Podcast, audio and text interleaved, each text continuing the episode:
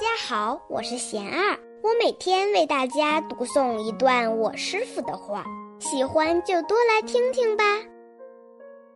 伤害来自哪儿？我师傅说，仔细观察他人对自己内心的伤害，是由两个部分构成的：一是他人的行动，二是自己内心的认知。更确切来说。伤害起始于自己内心对他认知的那一刻，反而并不是别人行为的当下。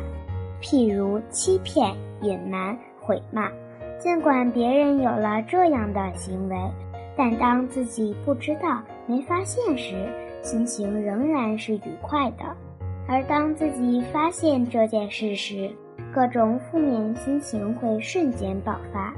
其实自己不开心的时候，事情早已经过去了，这就说明完全是内心在决定自己的苦乐，外在只是一个圆。当自己内心清朗强大时，外在的圆就难以引发痛苦。感觉受伤害时，要截断回忆联想，不要自我伤害。大家有什么问题？